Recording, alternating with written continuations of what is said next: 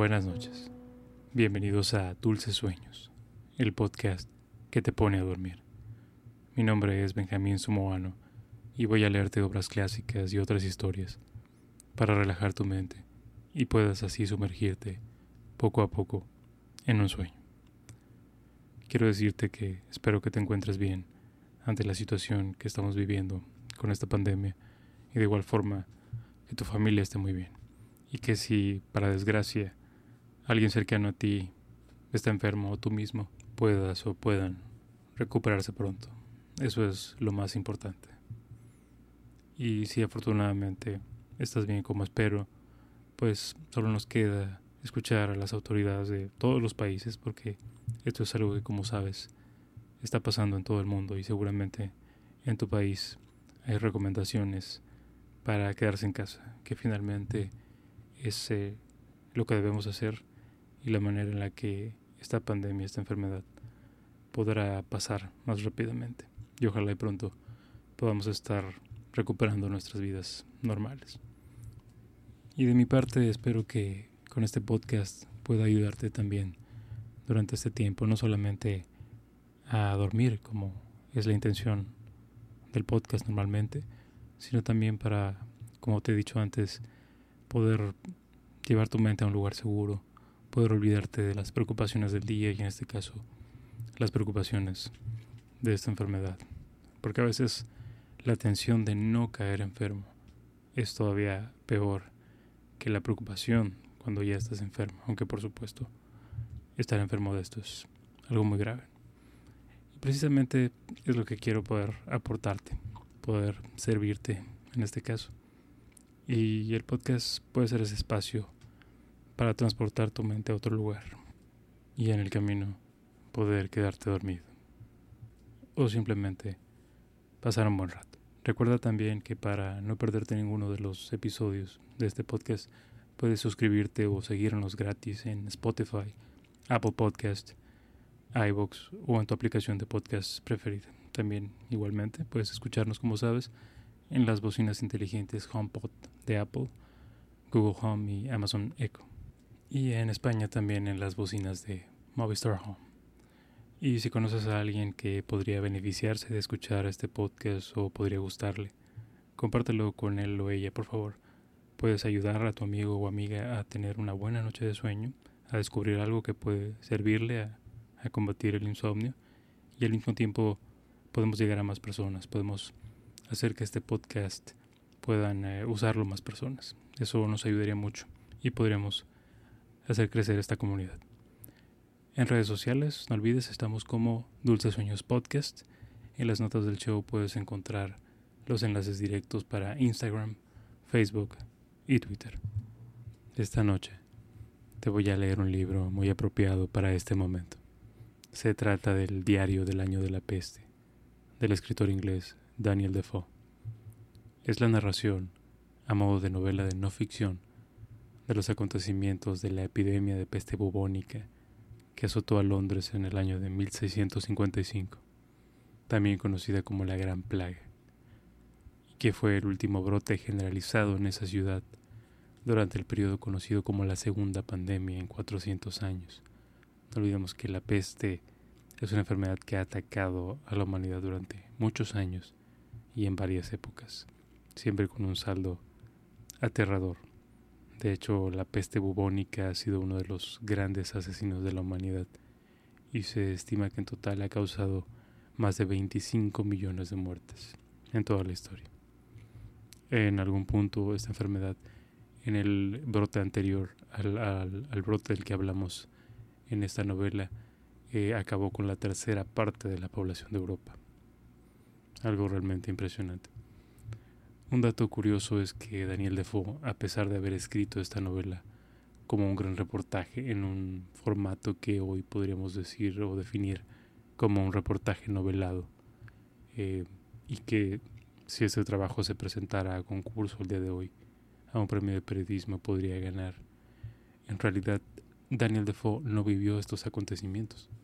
Él tenía cinco años cuando el brote de peste azotó a Londres sin embargo, se piensa que se valió de varias fuentes, como los, diarios que escribió su tío y las obras de otros escritores que también han narrado las peripecias de la peste, como Giovanni Boccaccio, eh, de Camerón y otros autores también. Eh, como les he mencionado, estos anteriores brotes obviamente han generado o han sido plasmados en obras literarias y también en, en escritos eh, históricos. Historiadores han dado cuenta y de estas fuentes seguramente se valió Daniel Defoe, así como también seguramente él nunca estuvo náufrago en una isla y sin embargo es el autor de la novela sobre náufragos más famosa de toda la historia, la de Robinson Crusoe, un libro que también leeremos aquí en Dulces Sueños en algún punto. El personaje principal de esta obra no es Defoe, sino eh, un talabartero que narra en primera persona las etapas de este mal que azota a su ciudad, Londres. Narra el temor, el horror y la difícil decisión de quedarse en la ciudad en vez de huir, como hizo la mayor parte de la gente en aquel tiempo, ya sea ricos o pobres, los ricos por supuesto, fueron a sus haciendas, a sus casas de campo, pero incluso la gente pobre fue a poblados aledaños o incluso caminó grandes kilómetros a otras ciudades para salvarse. Sin embargo, el autor de, o el personaje principal de esta obra, al igual que mucha otra gente, se quedó en la ciudad. Esto contrasta con la situación que vivimos con el COVID-19, ya que al ser un problema mundial no hay ningún lugar a donde ir. Eso es digno de reflexionar. Algo que nos muestra también esta obra es que en realidad las cosas no han cambiado mucho con respecto a la humanidad, no solo en cuanto a enfermedades, sino en cuanto a la condición humana. Podemos ver las reacciones de la gente ante esta epidemia, todas las etapas que podríamos descubrir, describir actualmente, lo mismo que está sucediendo. Al principio las reacciones de la gente eran de incredulidad en esta obra, luego de negligencia en muchos casos, no creyendo que el mal exista y llevando su vida normal, más tarde de pánico, cuando el mal ya está encima de nosotros y cuando en muchas ocasiones es demasiado tarde. De igual forma, vamos a leer en este libro cómo quienes están infectados son tratados literalmente como apestados, y de hecho de ahí vino el término, debido a la peste bubónica y como la gente se alejaba de ellos, huía de ellos y los condenaba al ostracismo mientras estuvieran enfermos y aún mucho después, de ahí vino el término estar apestado o me tratas como un apestado. Y bueno, esto se está viendo también actualmente con los enfermos de coronavirus y no solo con ellos, que obviamente tienen que, es personas que tienen que estar aisladas, sino personal médico en muchos países, desgraciadamente vemos como son maltratados, son discriminados en los lugares donde viven, al ser enfermeros, enfermeras, médicos, por miedo a que estén infectados. Creo que eso habla muy mal de la humanidad de muchas personas y ojalá, y si me estás escuchando, no, tú que me estás escuchando, no incurras en ese tipo de prácticas. Por supuesto, la prevención es primero que nada, pero sin olvidar o sin caer en, discriminación al personal médico. Y en, en, este, en este libro vemos también como la primera recomendación que se da, aún hace 350 años, es la de quedarse encerrados en sus casas. Las cuarentenas, por supuesto, no son algo nuevo, no son algo de este siglo ni del siglo pasado. Llevan mucho tiempo en la humanidad y en ese tiempo era la recomendación que se daba. También veremos el horror de la enfermedad al que se sumará rápidamente un horror quizá igual o peor, que es el horror del hambre y la miseria. Vemos también la debacle económica que sufrió la ciudad de Londres y el país de Inglaterra en aquel tiempo. Quizá al leer este libro no solamente podamos vernos reflejados, sino aprender un poco más de la condición humana ante estas situaciones y también, ¿por qué no?, sentirnos un poco acompañados. Después de todo, no es la primera vez que pasamos por esto. Y ahora, acomoda tu almohada. Nota lo bien que se siente estar en tu cama, a punto de dormir.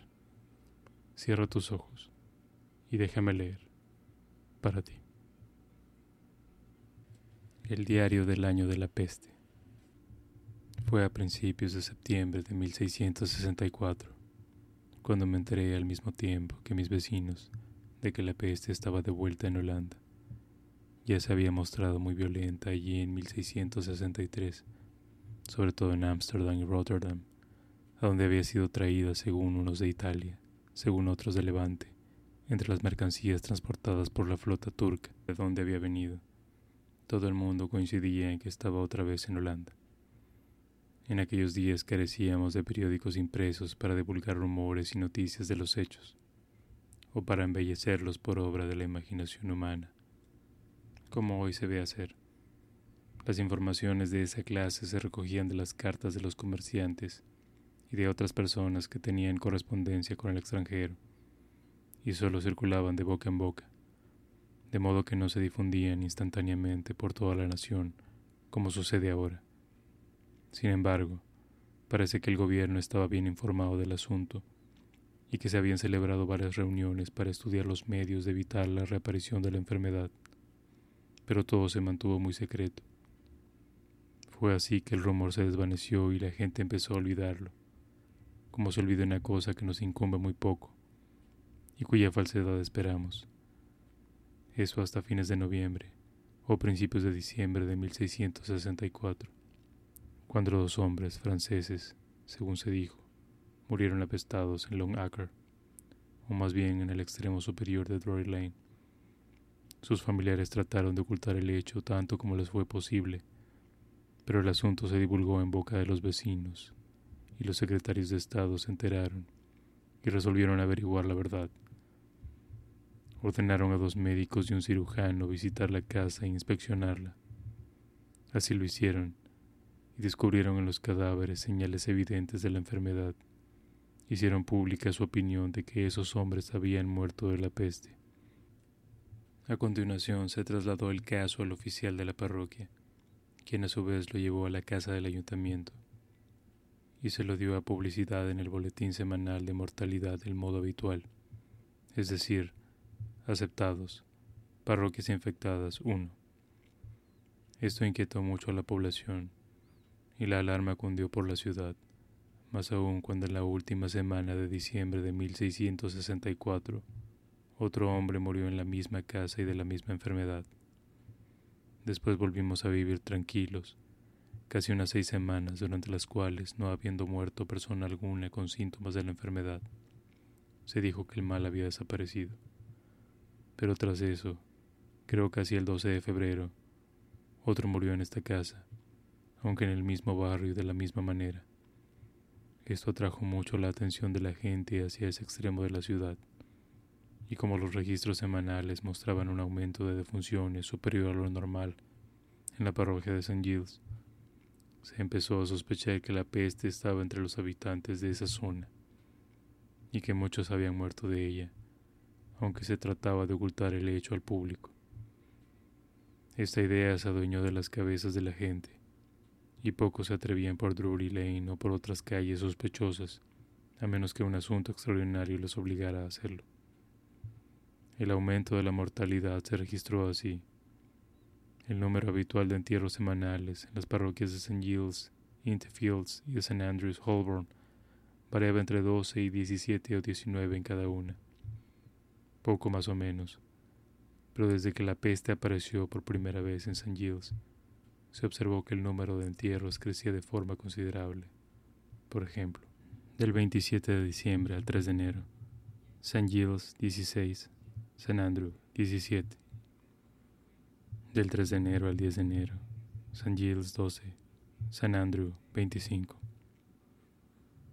Del 10 de enero al 17 de enero, St. Giles 18, St. Andrew 18 del 17 de enero al 24 de enero, San Giles 23, San Andrew 16, del 24 de enero al 31 de enero, San Giles 24, San Andrew 15, del 31 de enero al 7 de febrero, San Giles 21, San Andrew 23, del 7 de febrero al 24 de febrero, San Giles 24, San Andrew. Ninguno. Entre ellos, uno de la peste. Un aumento similar de los decesos se observó en los distritos de St. Bright, contiguo por un lado a la parroquia de Holborn y de St. James, Clerkenwell, limítrofe con Holborn por el otro lado. En cada uno de estos barrios morían habitualmente cada semana entre cuatro y seis u ocho personas, cifra que aumentó durante esa época de esa manera. Del 20 de diciembre al 27 de diciembre, St. Giles 0, San Andrew 8 del 27 de diciembre al 3 de enero. San Gil 6, San Andrew 9. Del 3 de enero al 10 de enero. San Giles 11, San Andrew 7. Del 10 de enero al 17 de enero. San Giles 12, San Andrew 9. Del 17 de enero al 24 de enero. San Giles 9, San Andrew 15 del 24 de enero al 31 de enero. San Giles 8, San Andrew 12. Del 31 de enero al 7 de febrero. San Giles 13, San Andrew 15. Del 7 de febrero al 14 de febrero. San Giles 12, San Andrew 6. Además, la población observó con gran inquietud que el número general de muertes aumentó mucho durante esas semanas, aunque se trataba de una época del año en la cual las cifras suelen ser moderadas. Por lo común, el total semanal de entierros variaba entre 240 y 300. Esta última ya era considerada una cifra bastante elevada, pero nos encontramos con que el número de muertes fue creciendo sucesivamente así del 20 de diciembre al 27, entierros 291, aumento 0. Del 27 de diciembre al 3 de enero, entierros 349, aumento 58. Del 3 de enero al 10 de enero, entierros 394, aumento 45. Del 10 de enero al 17 de enero, entierros 415, aumento 21.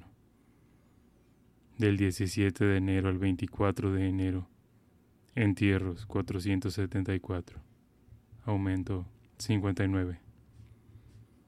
Este último informe era realmente terrorífico. Se trataba de la mayor cantidad semanal de muertos que se hubiera conocido desde la anterior epidemia de 1656.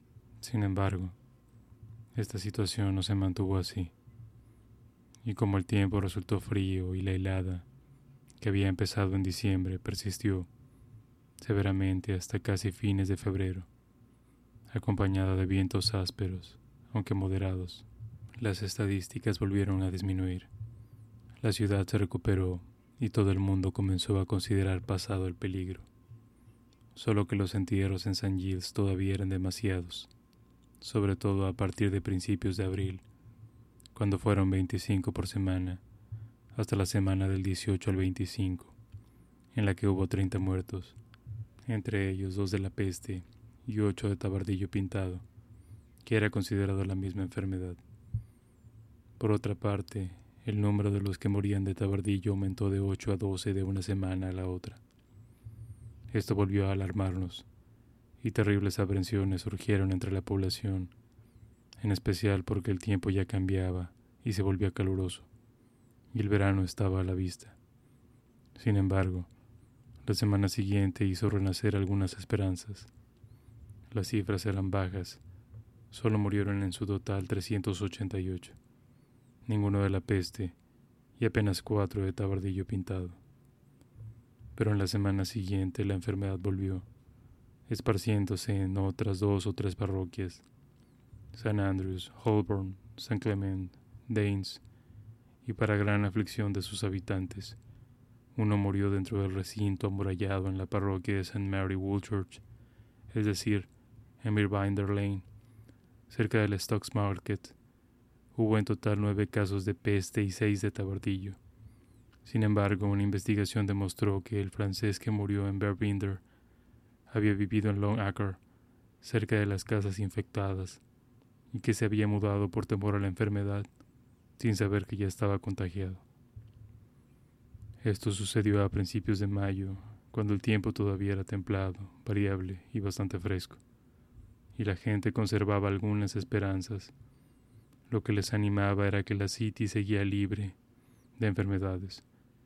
En las 97 parroquias del sector amurallado, solo habían muerto 54 personas, y como el mal parecía erradicado entre los habitantes de aquel extremo de la ciudad, empezamos a creer que no llegaría más lejos especialmente teniendo en cuenta que la semana próxima, que fue la del 9 al 16 de mayo, no murieron más que tres, todos fuera de la City, y que en San Andrews solo enterraron a 15, lo que era muy poco.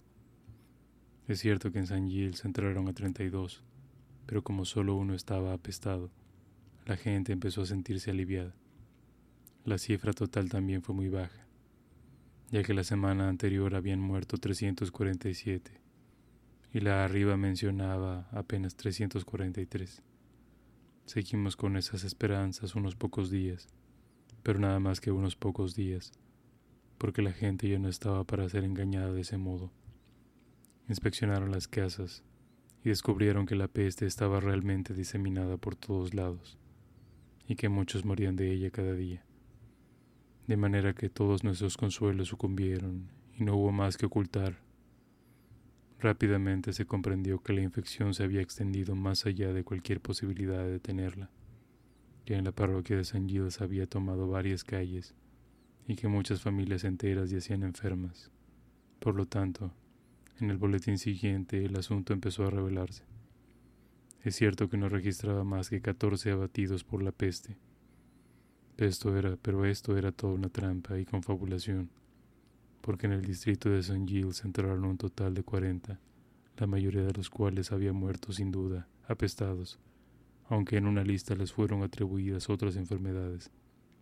Y a pesar de que la suma de muertes no aumentó más que en 32, y la estadística total solo señalaba 385 decesos, 14 por el tabardillo y 14 por la plaga, dimos como un hecho que esa semana hubo 50 muertos de peste. El informe siguiente fue del 23 al 30 de mayo, lapso durante el cual el número de apestados habría sido 17, pero en San Gilles hubo 53 entierros, una cifra alarmante, de la que solo nueve fueron atribuidos a la plaga, pero una investigación más minuciosa de los jueces de paz, solicitada por Lord Mayor, demostró que había otras 20 muertes por peste en ese distrito, de las que se había culpado al tabardillo y a otras enfermedades pero esto resultó muy poca cosa frente a lo que vino inmediatamente después, porque entonces la temperatura aumentó, y a partir de la primera semana de junio la epidemia se extendió de modo terrorífico. Las cifras crecieron mucho y las menciones de tabardillo pintado, fiebre e infección de dientes empezaron a multiplicarse. Todos los que podían ocultar sus malestares lo hacían, para evitar que los vecinos royeran su presencia y se negaran a conversar con ellos y también para evitar que las autoridades clausuraran sus casas, amenaza que aunque todavía no era cumplida, pendía sobre la población, en el extremo asustada ante la sola idea del asunto. En la segunda semana de junio, la parroquia de St. Giles, que aún soportaba el mayor peso de la epidemia, a 120. Aunque los boletines decían que solo 68 murieron apestados, todo el mundo afirmaba que habían sido por lo menos cien, calculando de acuerdo en el número habitual de funerales en esa parroquia. Hasta esta semana la City continuó libre. Nadie murió en sus 97 parroquias, excepto aquel francés que mencioné. Pero entonces murieron cuatro dentro del recinto amurallado, uno en Wood Street, otro en Venture Street y dos en Crook Lane. Mientras tanto, Southwark se mantenía indemne. Nadie había muerto de ese lado del Támesis. Yo vivía más allá de Aldgate, a medio camino entre Aldgate Church y Whitechapel Bars, en la mano izquierda o lado norte de la calle. Y como la enfermedad no había alcanzado ese lugar de la City, mi vecindad siguió muy tranquila. Pero en el otro lado de la ciudad, la consternación era muy grande, y la gente rica, en particular la nobleza y la alta burguesía de la parte occidental de la City, abandonaba en masa la ciudad con sus familiares y sirvientes, de manera inusitada. Este espectáculo se observaba mejor en Whitechapel, es decir, en la calle Broad, donde yo vivía. En verdad, no había otra cosa para ver que coches y carretas cargadas de bienes, mujeres, sirvientes, niños, etc. Coches llenos de gente de la clase alta, y jinetes que los acompañaban, y todos huyendo. Luego aparecieron coches y carretas vacíos, y caballos de reserva con sirvientes, quienes, era evidente, volvían o eran enviados del campo para recoger más gente. Había también incontables jinetes, algunos solitarios, otros seguidos por criados, en general, todos cargados de equipaje y dispuestos para viajar, lo que cualquiera podía notar por su apariencia. Esta era una visión muy terrible y melancólica, y como se trataba de un espectáculo que yo no podía dejar de contemplar de la mañana a la noche, porque en verdad no había otra cosa que contemplar en ese momento me llenaba de sombríos pensamientos acerca de la desgracia que estaba cayendo sobre la ciudad y de la desdichada situación de quienes permanecerían en ella. Durante algunas semanas la gente se precipitó de modo tal que resultaba imposible llegar a la puerta del Lord Mayor sin superar extraordinarias dificultades. La multitud se apiñaba para conseguir pases y certificados de salud, como si viajaran al extranjero porque sin esos documentos no se permitía a nadie atravesar las ciudades por los caminos, ni alojarse en ninguna posada. Ahora bien, como durante toda esa época, nadie murió en la City, mi Lord Mayor no puso reparos en dar certificados de salud a los habitantes de las 97 parroquias de la City, y durante un tiempo, a los residentes de las Liberties. Esa precipitación duró durante un tiempo, algunas semanas, es decir, los meses de mayo y junio, tanto más porque se murmuraba que el gobierno estaba por expedir la orden de instalar barreras y vallas en la ruta para evitar que la gente viajara y que las ciudades ubicadas sobre la ruta no tolerarían el paso de los londinenses por miedo a que llevaran la infección con ellos. Pero esos rumores carecían de fundamento, salvo en la imaginación popular especialmente al principio. Entonces comencé a considerar seriamente mi propio caso y cómo dispondría de mi persona, es decir, si decidiría permanecer en Londres o cerrar mi casa y volar, como tantos de mis vecinos habían hecho. He anotado este asunto tan detalladamente porque tal vez mi historia pueda resultar útil a quienes vengan detrás de mí si alguna vez se vieran sometidos a la misma angustia y a la misma opción. Por esta razón deseo que esta narración sea más que una historia de mis actos, una guía para los de aquellos a quienes muy poco puede importar lo que fue de mí. Tenía ante mí dos importantes asuntos. Uno era sostener mi tienda y mis negocios, que eran considerables, en los que había embarcado todo lo que poseía en el mundo. El otro era la protección de mi vida ante una calamidad tan funesta como la que yo veía caer ostensiblemente sobre la ciudad entera y cuya gravedad, como si no fuera bastante por sí misma, se veía tal vez muy aumentada por mis temores, tanto como por los ajenos. La primera consideración era de gran importancia para mí. Mi negocio era el de la talabartería, y como yo no comerciaba con el público de paso, sino con los mercaderes que traficaban con las colonias inglesas en América, mis fondos estaban en gran parte en sus manos. Es cierto que yo era un hombre solo, pero tenía toda una familia de sirvientes trabajando para mí. Tenía una casa, un negocio y depósitos llenos de mercadería. Abandonarlos como se abandonan las cosas en casos semejantes, es decir, sin ningún encargado o persona de confianza, que si no señalaba evidentemente que la voluntad del cielo era que no me fuera. Inmediatamente pensé que si en verdad estaba de Dios que yo permaneciera, Él tenía la capacidad de guardarme en medio de la muerte y el peligro que me rodearían, y que si yo intentaba prodigarme huyendo de mi morada y actuando contra esas intimaciones que creía divinas, era como escapar de Dios, y Él ejercitaría su justicia para alcanzarme cuando y donde Él lo creyera conveniente. Estos pensamientos volvieron a invertir mi decisión, y cuando volví a discutir con mi hermano, Le dije que me inclinaba por quedarme y asumir mi destino en el puesto que Dios me había preparado, lo que de acuerdo con lo que ya he dicho, parecía haberse transformado en un deber especial. Mi hermano, aunque era un hombre muy religioso, rió ante todo lo que señalé como intimaciones del cielo y me contó varias historias de gente tan temeraria, así la denominó como yo. Afirmó que en verdad yo debería considerar esos inconvenientes como provenientes del cielo si estuviera de algún modo incapacitado por perturbaciones o enfermedades. Entonces, no siendo capaz de viajar, debería aceptar las directivas de él, que siendo mi hacedor, tiene indiscutido derecho de soberanía para disponer de mí. Así no habría dificultad alguna en determinar cuál era el llamado de su providencia y cuál no.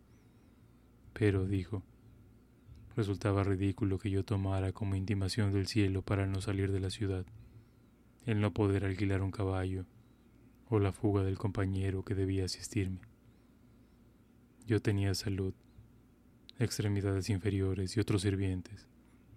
Fácilmente podía viajar a pie un día o dos y, contando con un buen certificado de salud, alquilar un caballo o tomar la posta en el camino si lo consideraba adecuado.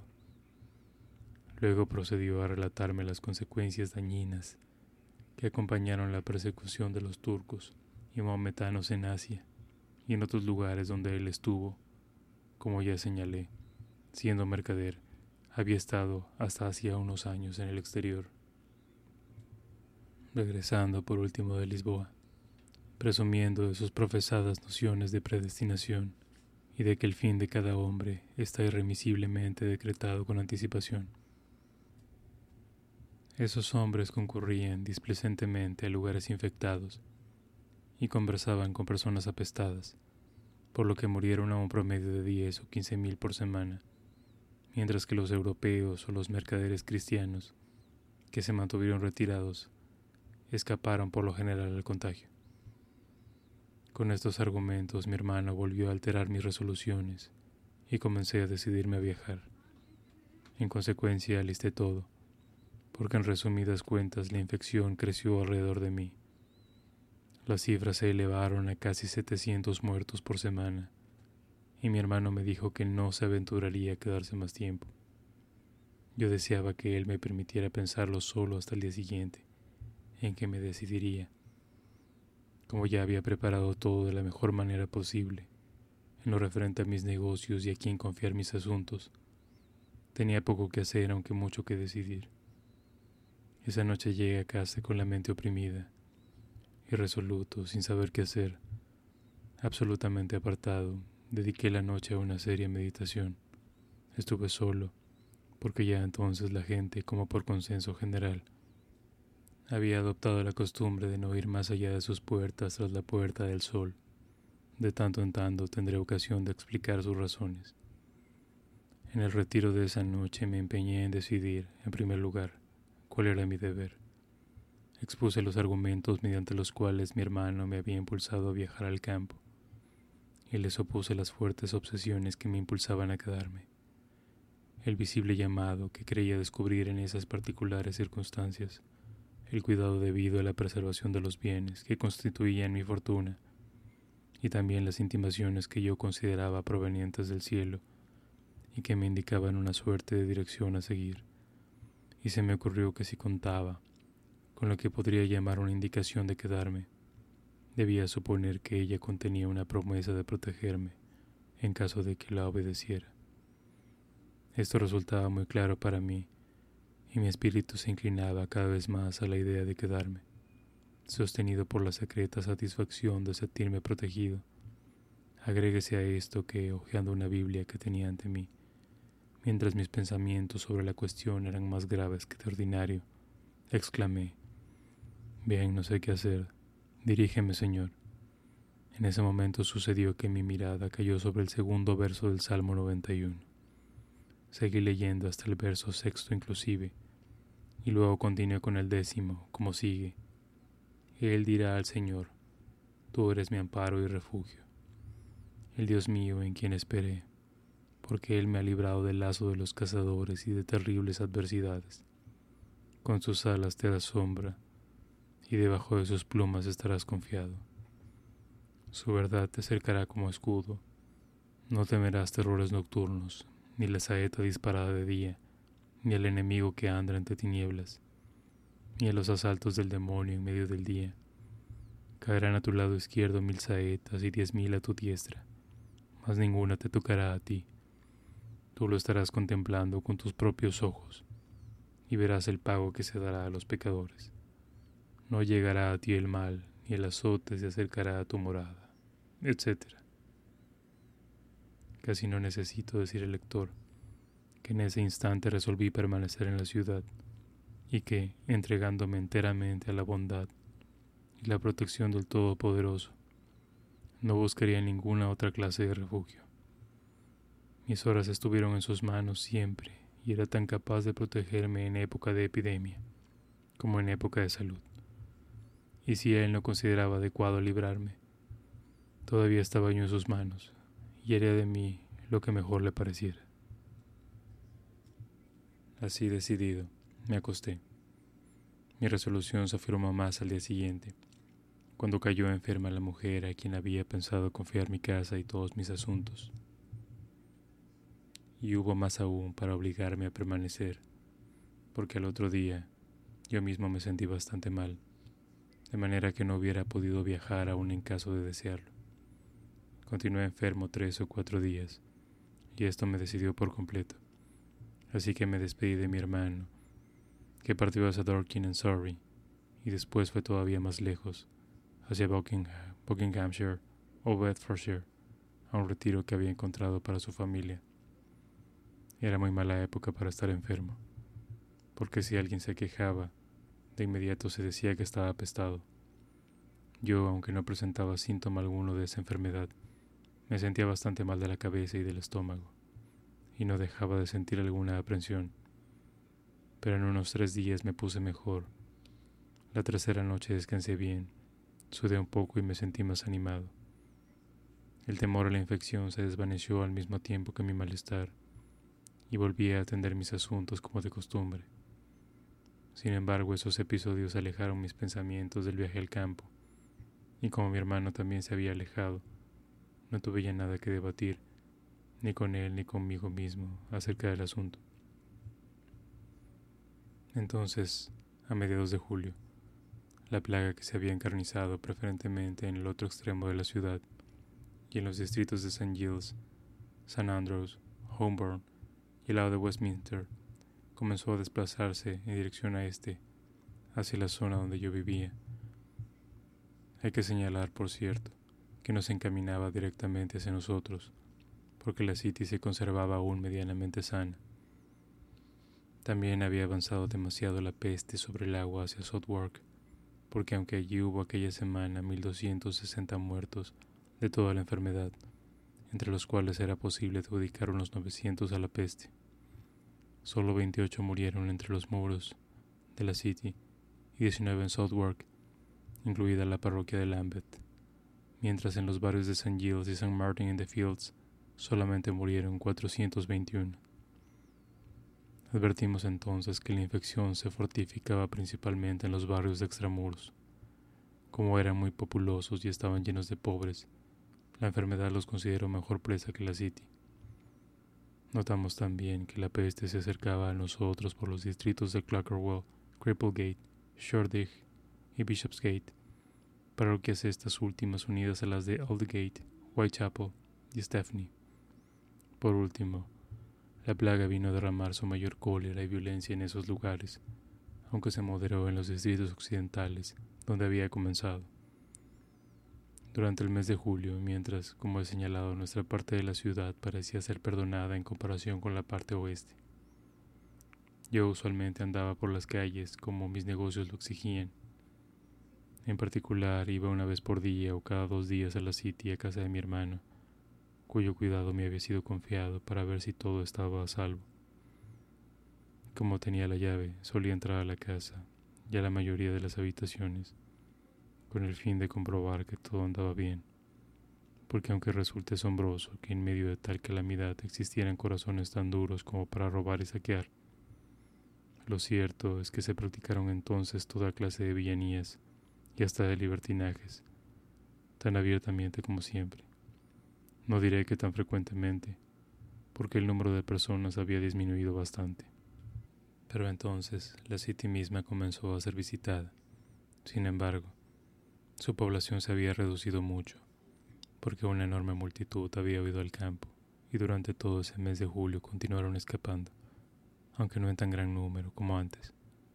En agosto, por cierto, huyeron de tal manera que empecé a creer que en la City no quedarían realmente sino magistrados y sirvientes. El aspecto de Londres estaba ahora alterado de un modo extraño, a pesar de que la City no había sido todavía muy castigada, pero el aspecto de las cosas estaba muy trastornado. La pena y la tristeza se instalaron en cada rostro, y aunque en algunos barrios todavía no habían sido muy agobiados, todos se veían gravemente afectados. Cada habitante cuidaba de sí y de su familia, como en situación de extremo peligro que claramente se veía venir. Si fuera posible representar con exactitud aquellos tiempos para quienes no los vieron, y dar a los lectores una idea verdadera del horror que en todo se manifestaba, se dejarían profundas huellas en sus espíritus y se los llenaría de sorpresa. Bien puede decirse que Londres entero lloraba. Es cierto que no había enlutados en las calles porque nadie se vestía de negro ni guardaba duelo formal, ni siquiera por los amigos más íntimos, pero sin duda se oía en las calles la voz de los dolientes, los gritos de mujeres y niños en las ventanas o puertas de las casas donde sus parientes más queridos estaban agonizando o ya muertos se escuchaban con tanta frecuencia que bastaban para traspasar el corazón más firme del mundo. Las lágrimas y los lamentos se oían casi en cada casa, en especial durante los primeros tiempos de la epidemia, porque durante los últimos los corazones estaban endurecidos y la muerte se había convertido en una visión tan habitual que a nadie le importaba demasiado la pérdida de un amigo, ante la expectativa de correr idéntica suerte en cualquier momento. Pero debo volver al comienzo de esta época sorprendente, cuando el temor de la gente aún era joven se vio acrecentando de modo extraño por varios raros accidentes. Si se los considera en su conjunto, resulta pasmoso que todo el pueblo no se alzara como un solo hombre para abandonar su morada, dejando el lugar como un espacio de tierra señalado por el cielo para la radicación de una celdama que sería borrado de la faz del planeta y en el que todo lo que allí se encontrara perecería.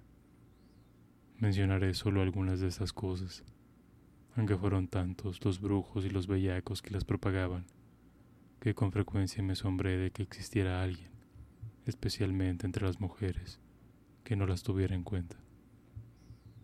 En primer lugar, una estrella flamígera o cometa apareció varios meses antes de la epidemia, como había sucedido antes del año de fuego.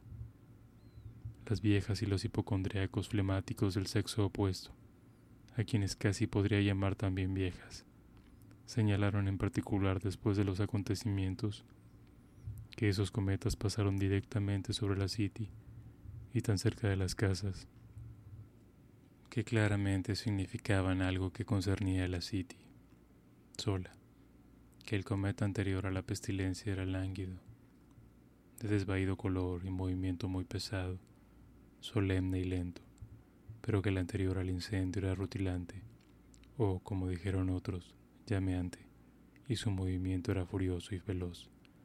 De acuerdo con estos detalles, afirmaban, uno predecía una pesada sentencia, pausada pero severa, terrible y aterradora como la peste, mientras el otro predecía un golpe fulminante, súbito, veloz y frío como la conflagración. Más aún, algunas personas imaginaron que al mirar el cometa que precedió al fuego, no solo lo vieron pasar rápida y furiosamente, y que podían percibir el movimiento con sus ojos, sino que hasta lo habían escuchado. Hacía un ruido estrepitoso, feroz y terrible, aunque distante. Yo vi ambos astros, y debo confesarlo, tenía muchas de las ideas comunes sobre esos asuntos en mi cabeza, de modo que fui capaz de ver en ellas los presagios y advertencias del juicio de Dios especialmente cuando tras la catástrofe que siguió a la primera y otra de la misma clase. No pude sino pensar que Dios todavía no había azotado bastante a la City.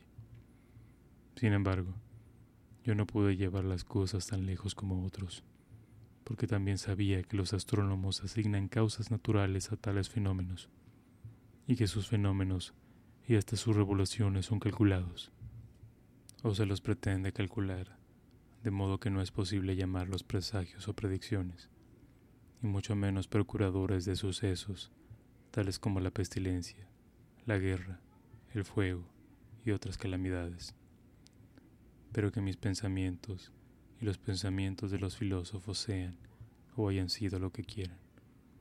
Lo cierto es que esas cosas ejercieron una influencia más que ordinaria sobre el ánimo de la gente común, poseída por una casi universal y melancólica aprensión acerca de alguna calamidad terrible que caería sobre la ciudad, a partir de la visión de ese cometa y de la pequeña alarma dada en diciembre por las dos personas que murieron en St. Gilles a las que ya me referí.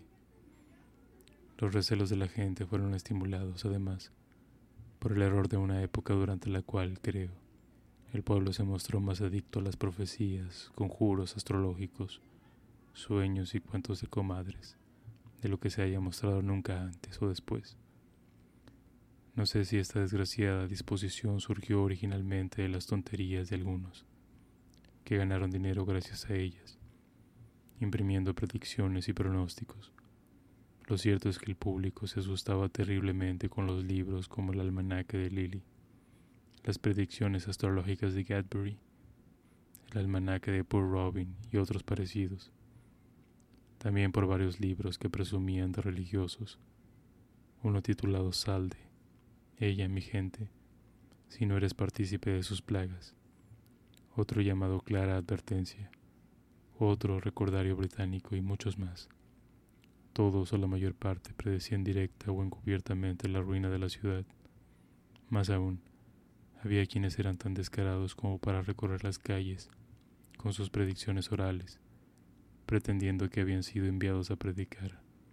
Uno como Jonás en Nínive gritaba, solo cuarenta días y Londres era destruida. Otro corría casi desnudo, con unos pantalones colgando de su cintura, aullando día y noche, como el hombre que menciona Josefo que gritaba, ay de Jerusalén, poco antes de la destrucción de esta ciudad. Así esta pobre criatura desnuda gritaba, oh el gran y terrible Dios. No decía otra cosa, sino que repetía incesantemente estas palabras con voz y semblante cargados de horror, a paso veloz. Según lo que sé, nunca nadie pudo verlo detenido o descansando o alimentándose. Yo encontré a este pobre hombre en las calles varias veces y le hubiera hablado, pero él no quería entrar en conversación conmigo ni con ningún otro, y seguía con sus fúnebres gritos. Estas cosas aterrorizaban en extremo a la gente, especialmente en ocasiones como las que mencioné cuando descubrieron uno o dos muertos de peste en los boletines de St. Gilles. A esto se agregaban los sueños de las viejas, o debería decir, las interpretaciones que las viejas hacían de los sueños de otros. Esto puso a muchísima gente fuera de juicio. Algunos oían voces que les indicaban que se fueran, porque habría en Londres una peste tal que los vivos serían incapaces de enterrar a los muertos. Otros vieron apariciones en el aire se me debe permitir que diga, espero que sin faltar a la caridad, que escuchaban voces que nunca hablaron y vieron visiones que nunca aparecieron. Sucedía que la imaginación popular estaba realmente descarriada y poseída, y a no asombrarse si aquellos que encudriñaban sin descanso las nubes veían formas y figuras, representaciones y apariencias, que no eran otra cosa sino aire y vapor. Aquí nos decían que habían visto una espada llameante sostenida por un brazo que surgía de una nube, apuntando directamente sobre la ciudad. Allí veían coches fúnebres y ataúdes en el aire, camino del entierro, más allá montones de cuerpos yaciendo sin sepultura y cosas por el estilo, mientras la imaginación de la pobre gente aterrorizada les brindaba material de trabajo Así las imaginaciones hipocondriacas representan naves, ejércitos y batallas en el firmamento, hasta que un ojo firme las exhalaciones disuelve y todo en su principio la nube se resuelve. Podría colmar este relato con las extrañas narraciones que aquella gente ofrecía cada día de lo que había visto, y cada uno se mostraba tan categórico acerca de ello que resultaba imposible contradecirlo sin perder su amistad, o ser considerado rudo y grosero por un lado, y profano y cabeza dura por otro. Una vez, antes del comienzo de la epidemia, creo que hacía marzo, al ver una multitud en la calle me acerqué para satisfacer mi curiosidad y encontré que todos observaban el aire para ver lo que una mujer les decía, que aparecía claramente para ella. Un ángel vestido de blanco que blandía una espada en la mano sobre su cabeza. Ella describía cada parte de la figura muy vivamente, señalando sus movimientos y formas. Y esa pobre gente entró en el asunto seriamente y de buena fe. Sí, lo veo todo claramente, dijo uno. Ahí está la espada. Otro vio el ángel. Uno hasta le vio el rostro y exclamó, ¡qué criatura gloriosa! Uno vio una cosa y otro otra. Yo miré con tanta ansiedad como los demás, pero tal vez con menos ganas de ser embaucado. Dije que no veía otra cosa que una nube blanca. La mujer se esforzó en demostrarme la cosa, pero no pudo obligarme a confesar que la veía. En verdad, para hacerlo, yo hubiera tenido que mentir. Volviéndose hacia mí, me miró la cara y creyó que yo reía. También en esto su imaginación la engañaba, porque en realidad yo no reía, sino que reflexionaba seriamente acerca de la manera en que la gente era aterrorizada por la fuerza de su propia imaginación. Sin embargo, me llamó impío y burlador, me dijo que era el tiempo de la ira de Dios, y que sentencias horribles se aproximaban, y que los escépticos como yo se extraviarían y perecerían. La gente que la rodeaba parecía tan disgustada como ella. No encontré modo de convencerlos de que no me reía de ellos, y comprendí que se lanzarían sobre mí antes de que pudiera desengañarlos. De manera que lo dejé, y esta aparición fue considerada tan real como la de la misma estrella llameante. Tuve otro encuentro en pleno día.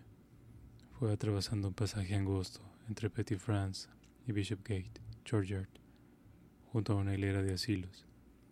En la iglesia de Bishopgate hay dos cementerios, uno al lado de la puerta, el otro a un costado del estrecho pasaje sobre cuya mano izquierda están los hospicios. Sobre la derecha hay una pared baja con una empalizada, y más a la derecha, sobre el otro lado, está el muro de la City. En ese angosto pasaje había un hombre mirando a través de la tapia hacia el camposando, y su alrededor tanta gente como la estrechez del lugar permitía. Él les hablaba muy seriamente y señalando ya a un lugar y a otro. Afirmaba que veía un fantasma caminando sobre las lápidas sepulcrales. Describió la forma, la postura y el movimiento con tanto detalle que lo embarazó mucho el hecho de que nadie lo viera tan bien como él. De pronto gritaba, ahí está, ahora viene para aquí, luego se da vuelta, hasta que al fin convenció tanto a la gente que uno imaginó que lo veía y otros hicieron lo mismo. Miré hacia todos lados con ahínco, pero no pude ver nada. Sin embargo, él se mostró tan seguro que se sugestionó poderosamente a los circunstantes y los dejó temblorosos y asustados. Al fin, poca gente entre la que la conocía la historia se atrevería a atravesar ese pasaje de día, y difícilmente alguien lo hacía de noche, cualquiera fuese el asunto que lo llamara.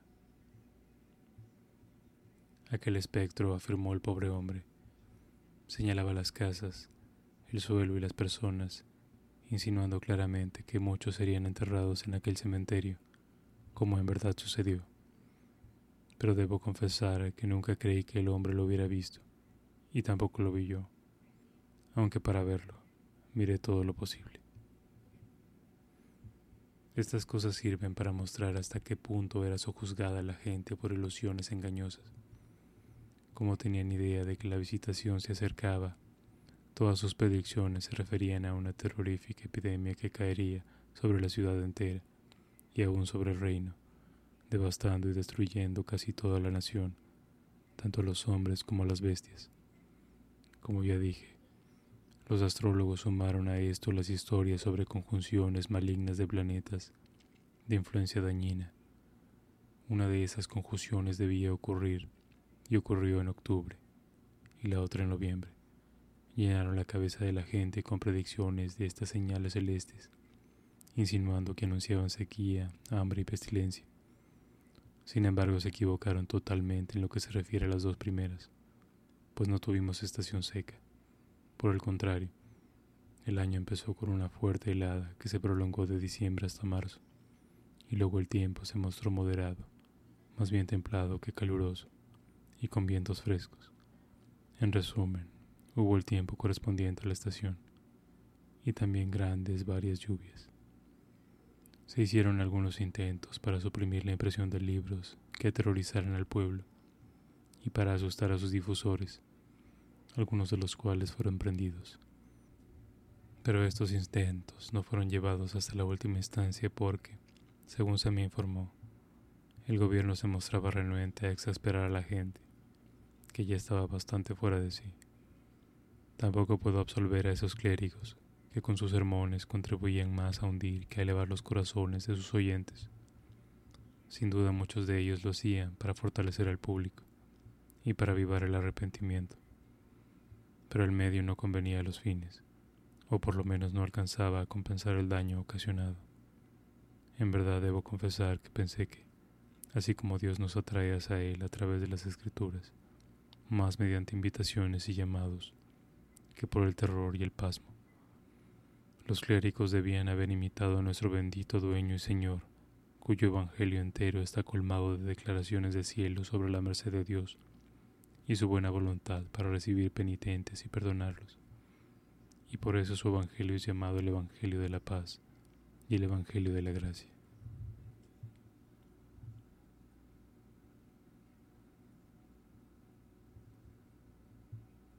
Que tengas dulces sueños. Buenas noches.